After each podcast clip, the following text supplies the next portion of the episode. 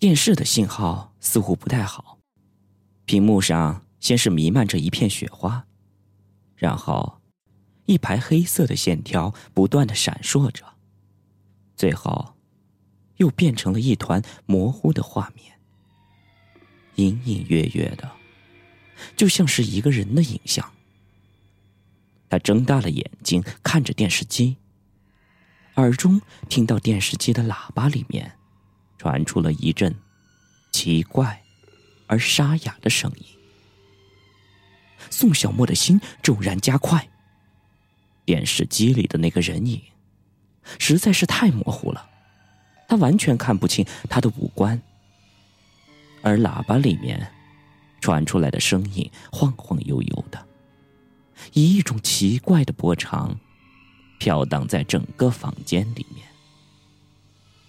一瞬间，他的脑子里掠过了那部日本经典恐怖电影里面的经典画面：一个白衣的女鬼正从电视机里爬出来，来到他的身边，拨开了长发，露出了惨白的脸。他的双眼几乎没有瞳仁儿，其中的一只眼睛。已经掉了出来，露出了一个深深的黑洞。不，理智明明告诉他这是不可能的。他伸手去关电视机，可是谁知道，那关机的键就像是被给钉死了一样，怎么也摁不动。他索性一把拉掉了电源。火星一闪之后，插头从墙上拖出，是逃走，还是继续留下来？宋小沫思想激烈的斗争着。逃走，意味着今后将永远生活在梦魇当中，生不如死；而留下来，却可能在探知真相之前。就已经被吓得肝胆俱裂、恐怖而死。想权衡之下，宋小沫终于还是横下了心来。与其坐着等死，还不如拼一拼。因为这种煎熬实在无异于凌迟之刑。他抱着拼死一搏的决心，宋小沫反倒自个儿镇定了下来。他索性拉开了台灯。目光向大衣柜里面望去，一些旧衣服吊在衣橱里面，在昏暗的光线里，乍一看上去，就好像吊着几个死人一样。衣橱里的衣服既有男装，也有女装，也有各种时尚的休闲装、名牌西装、真丝的睡衣和色彩素雅的连衣裙。这男装。大概是金仁玄穿过的衣服，而那些女装，难道是申美萱的？宋小沫来不及多想，便向床头柜走去，拉开了抽屉，他发现里面堆了很多的照片他拿了一张，看到照片上面，一个漂亮的女孩正坐在一辆单车的后面。双手揽着一个男孩的腰，脸上洋溢着甜美的笑容，周围是一些古色古香的小巷。奇怪，这个场景怎么跟梦里的一模一样呢？宋小沫愣了愣，赶紧又拿了一张，而这一张是两个人依偎着在一起。十指紧扣的情景，女孩淡淡的忧郁的目光，正凝望着头顶漫天而下的樱花。当然了，第三张，就是在蓝天白云下，两个人一起放风筝的情景。男孩高大帅气，嘴角露出一丝淡淡的微笑。宋小沫擦了擦手心的汗。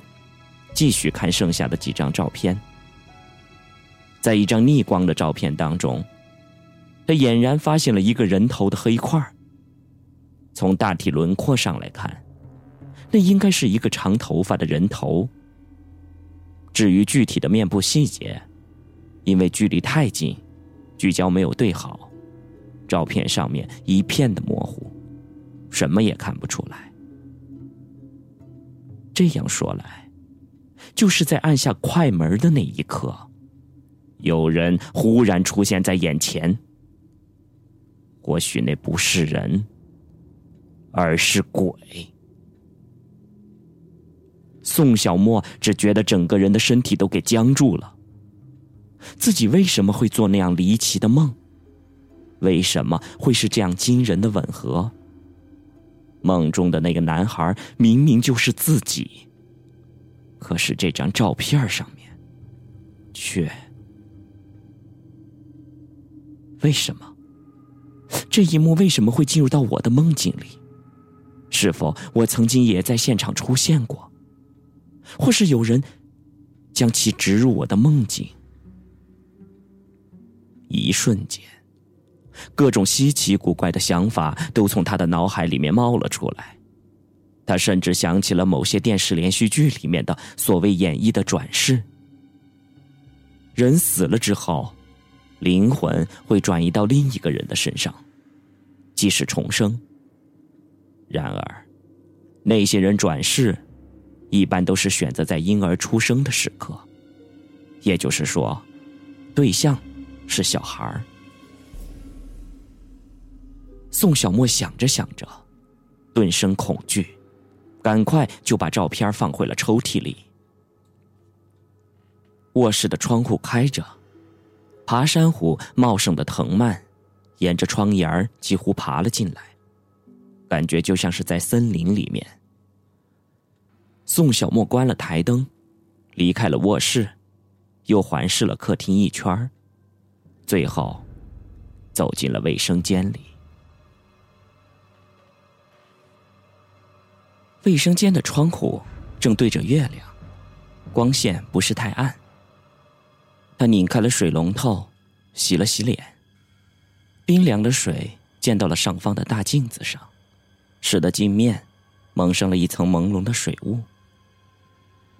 宋小沫用手梳理一下自己的头发，却无法看清自己的脸。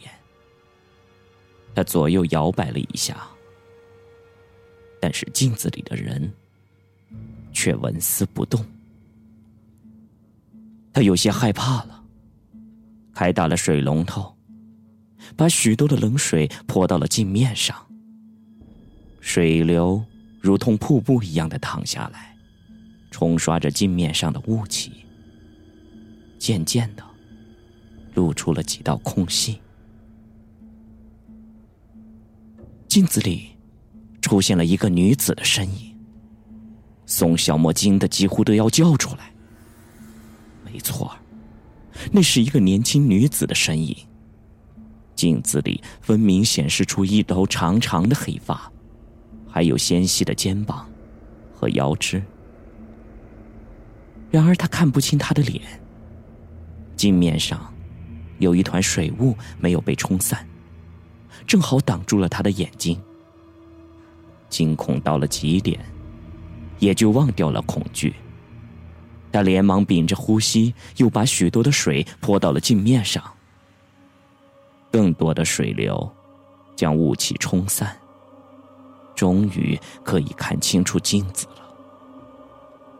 然而，那个女子却忽然消失了。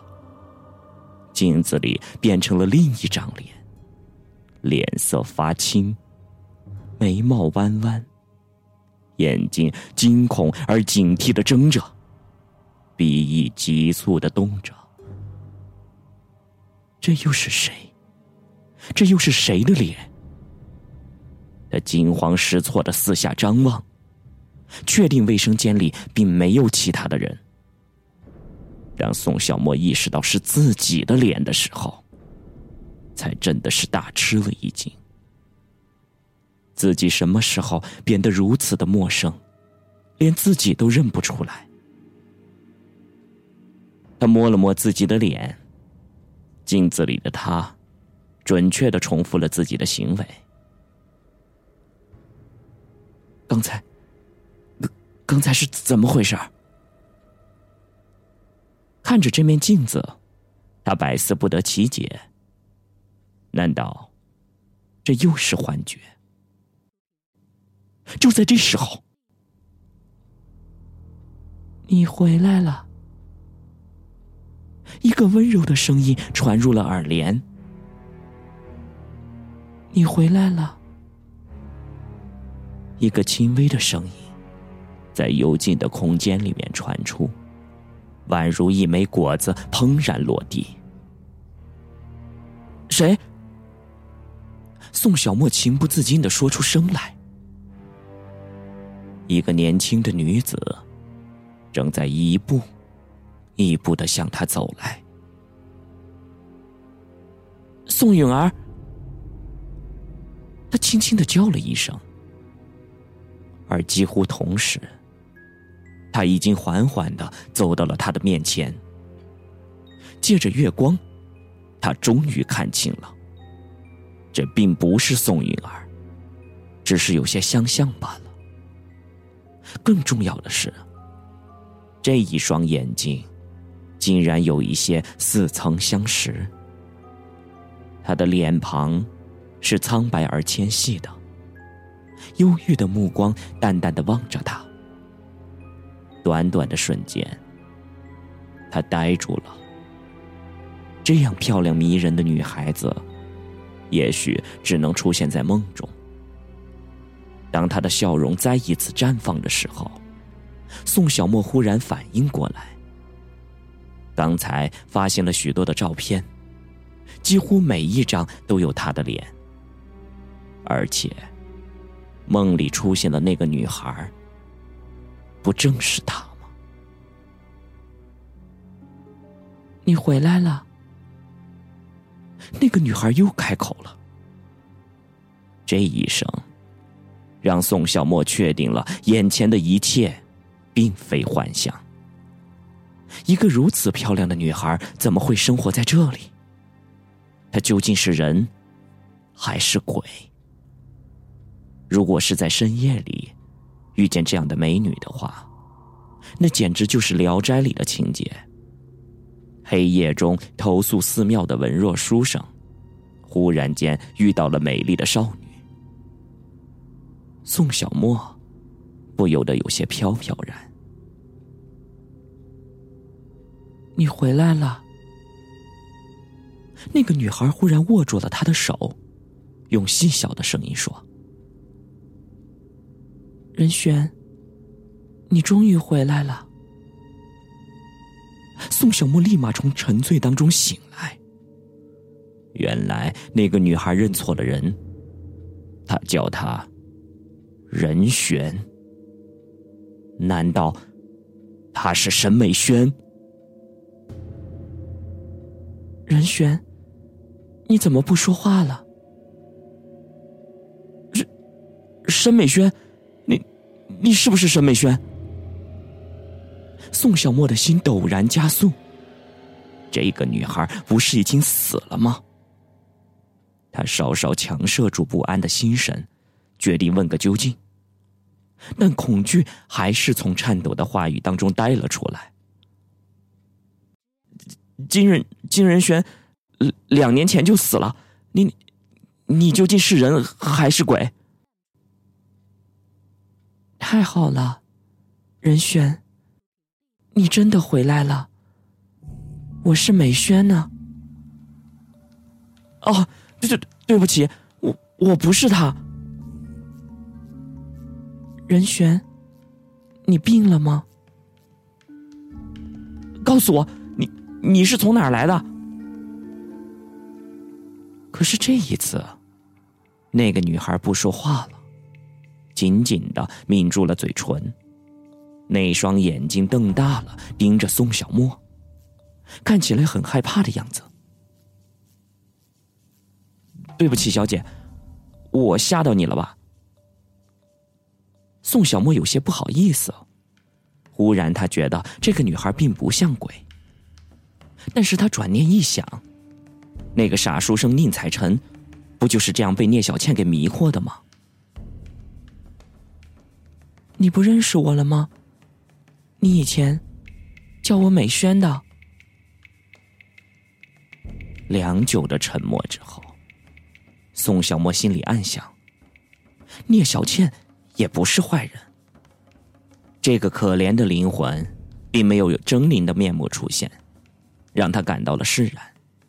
于是，他决定假戏真做，嘴里很不自然的叫了一声：“美萱。”“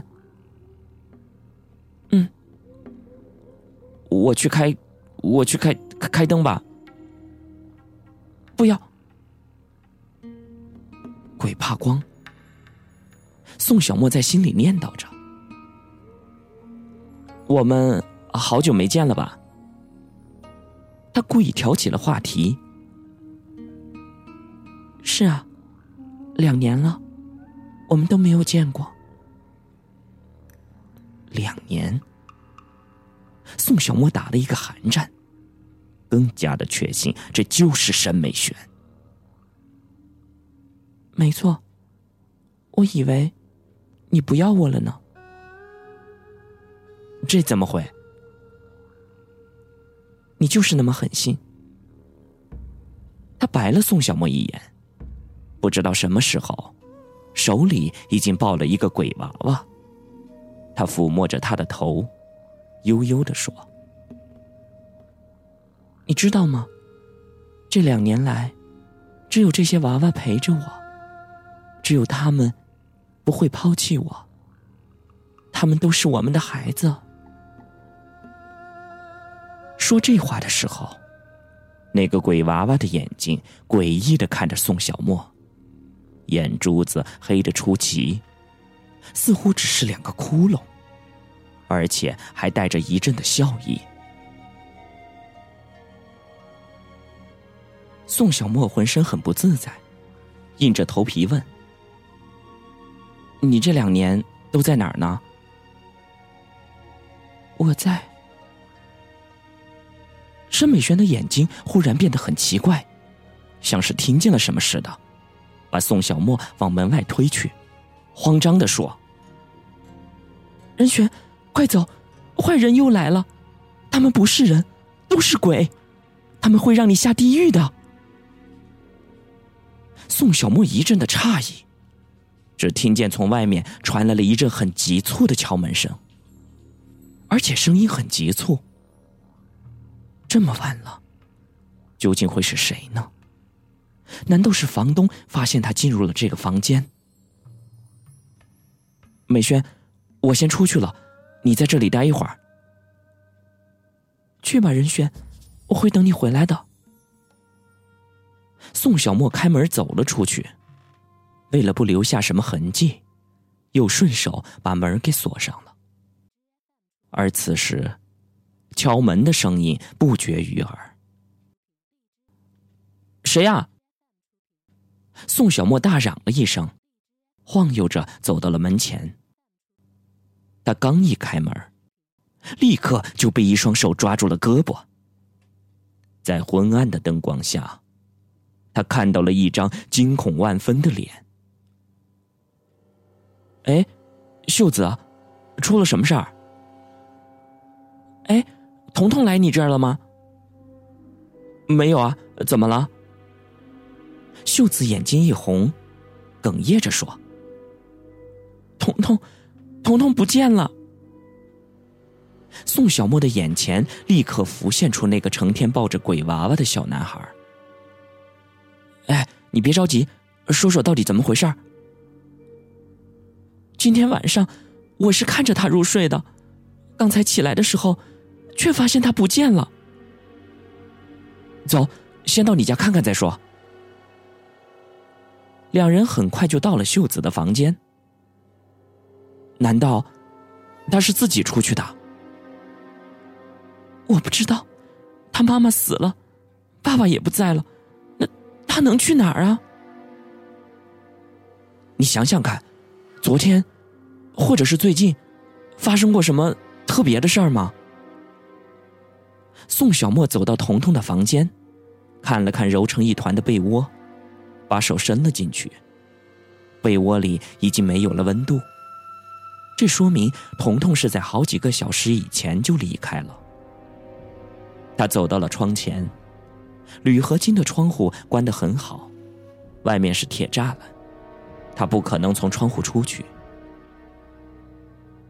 彤彤是个很乖的孩子，平时很少独自出去玩，我不相信他会自己出走。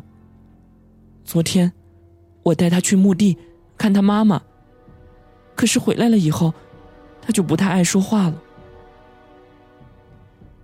秀子跟在宋小沫后面，紧张的来回踱着步说：“我实在想不出，他为什么会在半夜里跑出去。那会不会在楼上？我刚才去问过房东老太太和李婶了，他们都说没看到。这也奇怪了。”宋小沫摸了摸下巴。觉得这件事儿确实很蹊跷，一个六七岁的小孩会毫无理由、毫无预兆的离家出走。小莫，秀子的神色显得非常的凝重，好像有什么话欲言又止。哎，什么事儿？你说吧。嗯，你上次不是问我？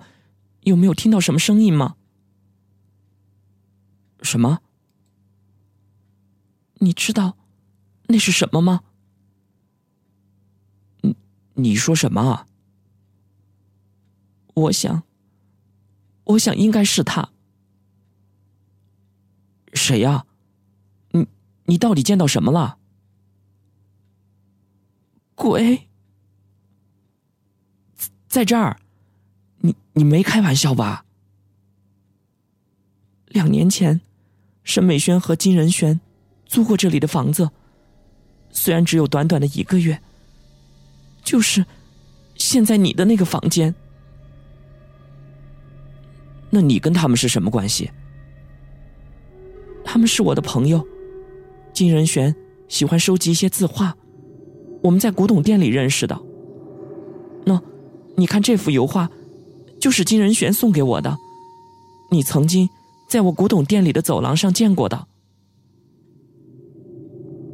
画面上是一个美丽的少女，正坐在一条小溪边上，两条修长的腿如水草一样的在水中荡漾，纯净清澈的眼睛散发着动人心魄的美，微红的嘴唇边显露出柔和的弧线。宋小沫的眼睛立刻就瞪大了。这上面的女孩果真就是自己刚才见过的女孩。她是沈美萱。她真的是鬼吗？那你觉得，他还在这里？没错。你你要小心，他就在你的身边。宋小沫的心里一震。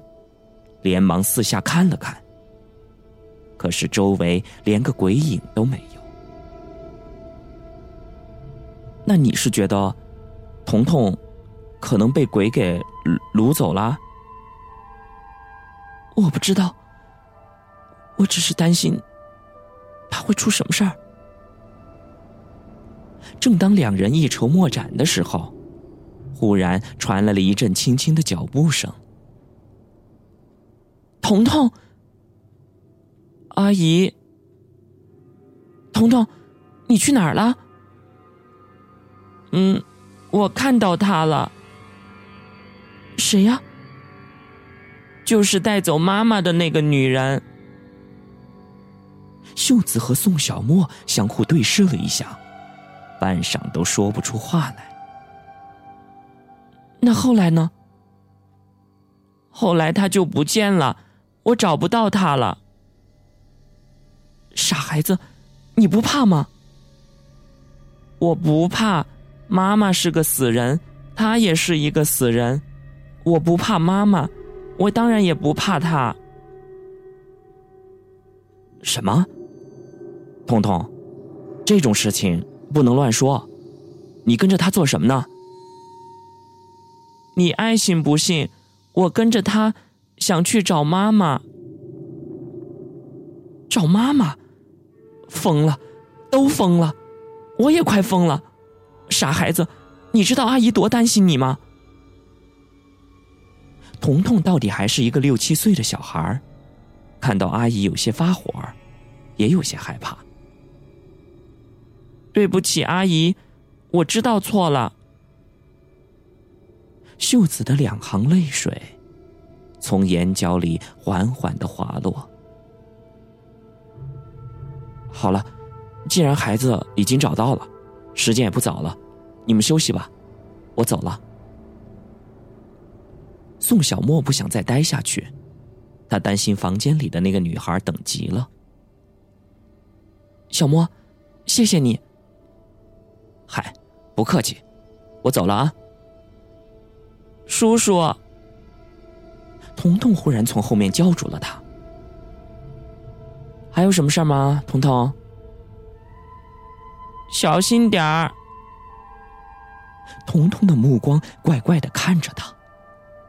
他刚想说什么，冷不丁的就发现，这个小孩脸上的表情，就和那个鬼娃娃一模一样。宋小沫浑身冷飕飕的，疾步走出了门去。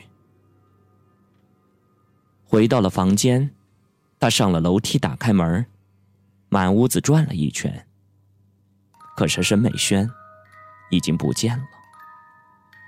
他忍不住长长的叹了口气，觉得眼前发生的这一切，简直就像是一场梦。只是，谁知道，这场梦有没有醒来的时候呢？